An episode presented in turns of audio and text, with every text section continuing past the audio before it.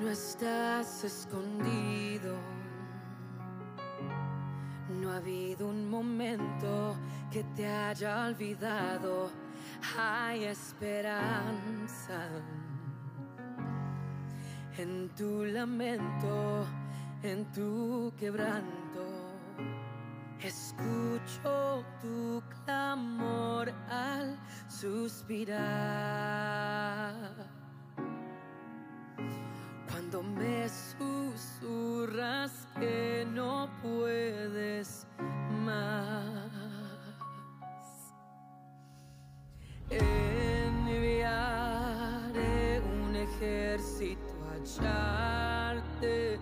La noche más oscura. Te encontraré, te rescataré.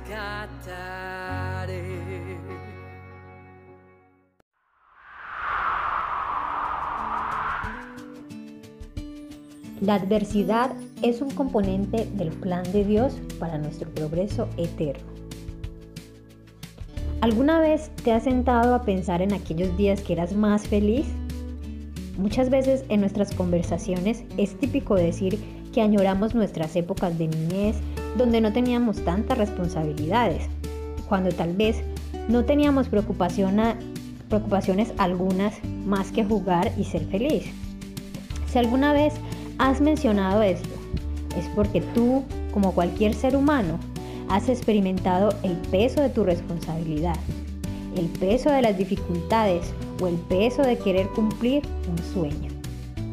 Nunca es fácil. Y es porque querer crecer, madurar o cumplir una meta implica de gran esfuerzo. Es así también en nuestra vida espiritual. Somos unos recién nacidos al momento en que decidimos seguir a Cristo y con el ánimo de seguir creciendo cada día.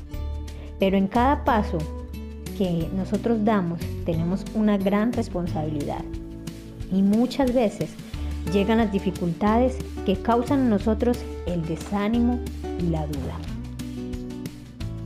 Si te preguntara cuántas veces has dudado de la bondad de Dios, ¿qué dirías? Tal vez aquella vez que tuviste una necesidad y sentías no encontrar la ayuda en el momento que anhelabas. En tiempos difíciles, de escasez, de enfermedad o calamidad, creemos, tenemos la tendencia a creer que Dios nos está castigando, que Dios nos ha abandonado.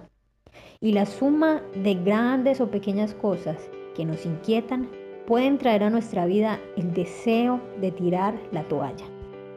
Cuando sentimos que todo está en contra nuestro, llega el desánimo. Por eso hoy quiero hacerte un llamado y es a que no dudes, sigue adelante, cree, porque si crees verás la gloria de Dios. Y cada sacrificio que has hecho por crecer valdrá la pena.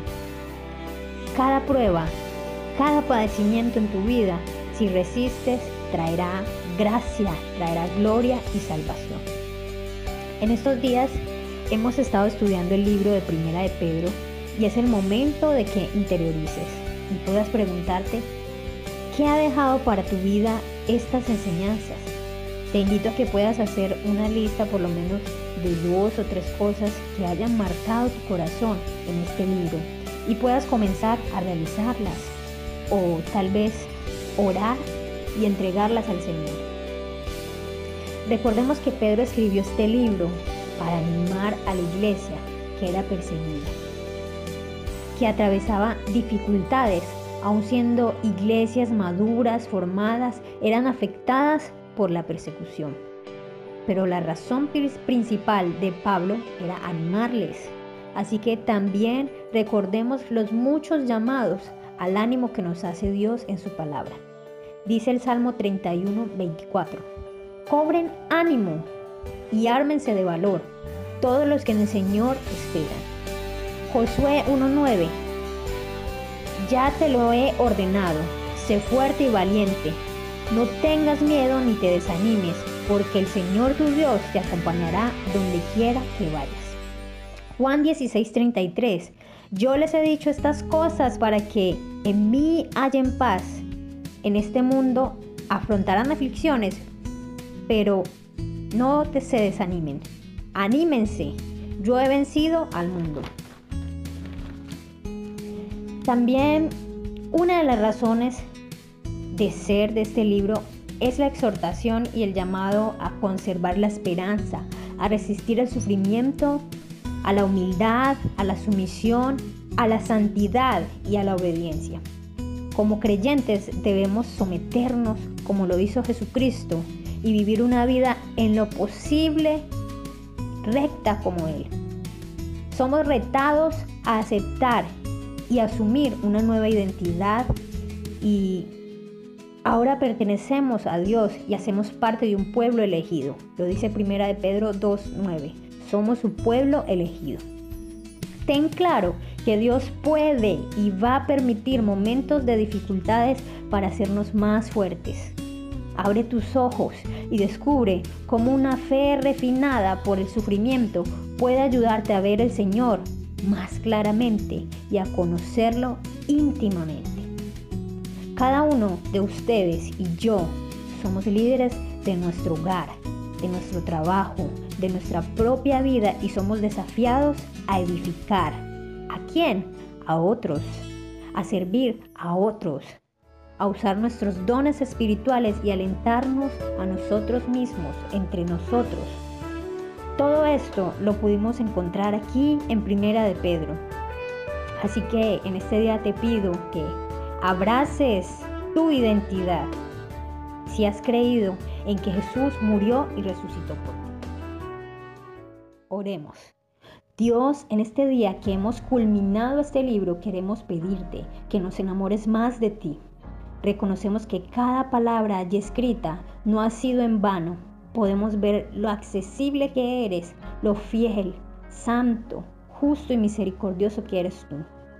Danos de tu aliento para poder fortalecernos y levantarnos cada día dando un paso más hacia ti, hacia el crecimiento espiritual que tú nos ofreces. Hoy hacemos un pacto de no desfallecer y de nunca volver atrás. Y abrazamos nuestra nueva identidad que Jesucristo nos ha dado aún sin merecerlo. Gracias por tu amor, Dios. Ponemos nuestras vidas en tus manos, en el nombre de Jesús. Amén. Recuerda que somos Comunife Urabá, tu casa, tu iglesia, y te invito a que no te desconectes, que puedas descubrir cada día la palabra de Dios, que sin duda alguna nos enriquece.